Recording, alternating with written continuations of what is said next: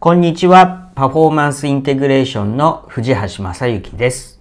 今日のトピックは、アキレス腱断裂とはです。今日聞いてほしい方は、アキレス腱断裂とはどのような怪我か知りたい方です。ここ最近、バスケットボール選手や野球選手のアキレス腱断裂のニュースが続いています。アキレス腱断裂は前十字靭帯断裂と同じように大きな怪我の一つです。今回はアスレティックトレーナーの僕がアキレス腱断裂とはどのような怪我なのかを簡単に説明していきます。今日の目次です。まず、アキレス腱はどこにあるのか説明します。二つ目に、アキレス腱断裂とはどんな怪我なのか。三つ目に、アキレス腱断裂はどのようにして起こるのか。4つ目に、そのリスク要因について。そして最後に受傷後の治療と復帰までについて簡単に説明します。まず、アキレス腱ってどこにあるのでしょう？アキレス腱とは簡単に言うとふくらはぎの筋肉がかかとについているあたりのことを指します。かかとの上に、少し上に指でつまめる紐のようなものがありますよね。皆さんもちょっとつまんでみてください。それがアキレス腱です。結構、こう硬くて太いですよね。では質問です。そもそもアキレス腱の腱って何でしょう？体の他の部分で〇〇腱というところは他に思いつきますかね？ちょっと考えてみてください。もしかしたらあまり思いつかないかもしれません。腱とは筋肉が骨についている部分の組織のことです。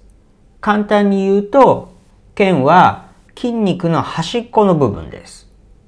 よく筋肉の絵というと、この絵のように真ん中が盛り上がっていて、両端が細くなっているじゃないですか。その両端の細くなっているところが腱です。この絵で言うと白くなっているところです。ほとんどの筋肉にには腱があります。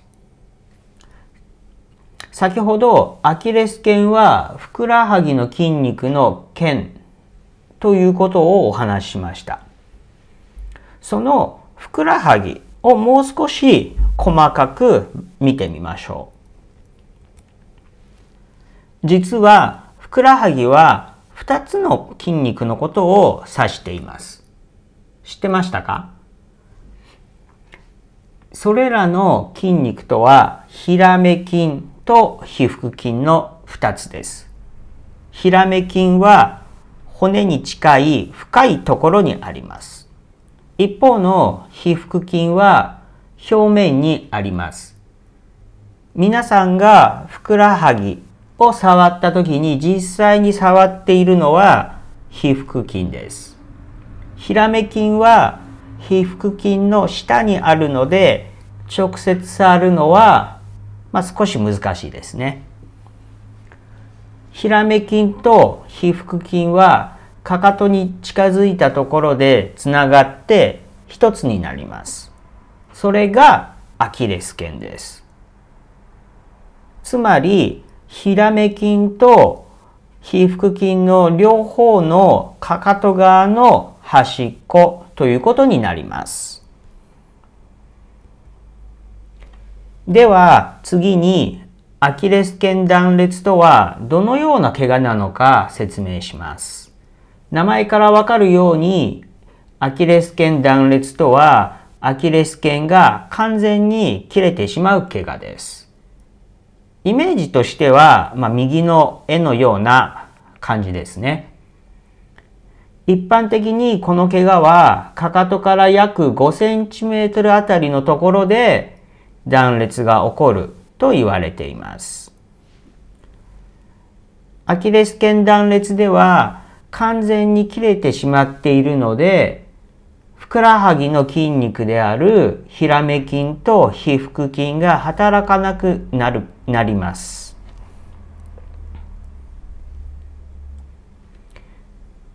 それはどういった意味でしょう？ヒラメ筋と皮腹筋の働きは主に足を下げることです。ですから自分で足を下に動かそうとしても動かすことが難しくなります。また普通に歩くことが難しくなります。それは体重をかけた時に体を支えられなくなり、また歩く動作で行われる地面を押す動作が難しくなるからです。アキレス腱断裂の時の症状は痛みや腫れなどが見られる場合が多いです。まあ、これは他の怪我とまあ似たような症状ですよね。怪我をした時の感覚でよく言われるのが、後ろから銃で撃たれた感じとか、後ろから蹴られた感じです。アメリカのアスレティックトレーニングの教科書などにこの最初の表現は書かれていたりするんですけども、なんかアメリカっぽいですよね。日本じゃ経験しないですよね。とはいえ、まあ、アメリカでもそうは経験しません。まあ、ちょっと脱線するんですけども、僕が大学で勤務していた時に、ももを銃で撃たれたっていう選手はいました。なんかその選手はまあちょっと銃で撃たれて、まあ救急に行って、と次の日来た時に言っていました。はい。まあ、話を戻しまして、えー、僕の友人でアキレス腱を切っている人は、この二つ目の後ろから蹴られた感じという表現をやはりしていました。一人目は、バスケの試合中に倒れて、後ろから誰かに蹴られたと思って、振り返ったら誰もいなかった。という感じだったそうです。で、もう一人は、バーで、こう、立って飲んでいて、こう動いた時に床に倒れて、誰かに蹴られて、こう倒れたのかと思ったら、なんか誰も後ろにいなかったって言ってました。あと、他には、えー、よく聞くのは、切れた時に音が聞こえたというのもよく聞きますね。では、どのような時にアキレス腱断裂が起こるのか見ていきます。スポーツの現場でよく起こる状況は走る、飛ぶ、加速するとき、減速するとき、方向転換をするときなどです。これらの動作の時に過度な力がアキレス腱にかかってしまうからです。これらの動作は多くのスポーツで見られる動きです。ですから、多くのプレイ中に起こり得ると言えるでしょう。また、差はあれども、どんなスポーツでも起こり得る怪我とも言うことができると思います。はっきりした怪我の原因は論文上では明らかにされておらず、いろいろと考えられるようです。ここでは原因についてはお話しませんが、リスク要因としてよく言われているのは、年齢、性別、ステロイド注射、肥満などです。年齢は30代から40代に怪我をする場合が多いようです。この年代で普段あまり運動をしておらず、週末などにたまにスポーツをした時に切ってしまうケースがよく見られます。また、アスリートでは、コービー・ブライアントがアキレス腱を切ったのは、彼が35歳の時でした。女性より男性の方がアキレス腱を切る割合は多く約5倍と言われています。痛みや炎症を抑えるためにステロイド注射を用いられる場合があるんですけども、この薬をは腱を弱くすることがあるので、これを使用している人はアキレス腱断裂のリスクが高くなります。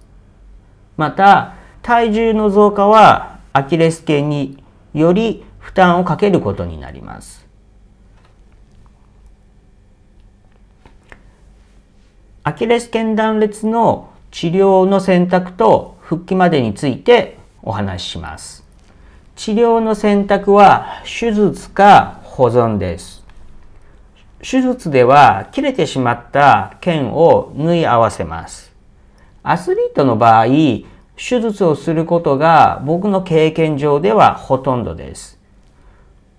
保存とは手術をしないことを意味します。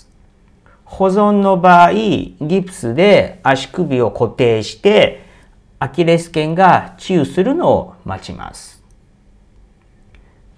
エリートアスリートでも保存方法を行うケースも日本ではよくあるようで、これは昔から僕はよく話を聞いています。僕個人の意見ですが、アスリートの場合、どちらを選択するかは競技によると思います。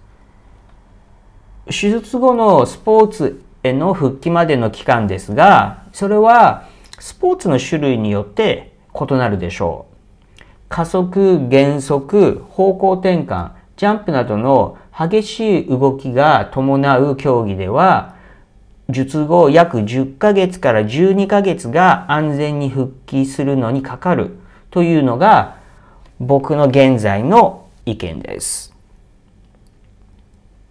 では、今日のまとめです。アキレス腱はヒラメ筋と皮腹筋がつながり、かかとに付着した部分。アキレス腱断裂とは完全に切れてしまった状態で足を下げることが難しくなる。スポーツの競技中では走る、飛ぶ、加速、減速、方向転換などの動作で起こる。リスク要因は年齢、性別、ステロイド注射、肥満などです。治療方法は手術と保存があります。術後からスポーツへの復帰は約10ヶ月から12ヶ月です。こちらが今日の参考文献です。今日の動画はこれで終了です。最後までご視聴いただきありがとうございました。これからも皆さんに役立つ情報を発信していきます。ですので、チャンネル登録と高評価をお願いします。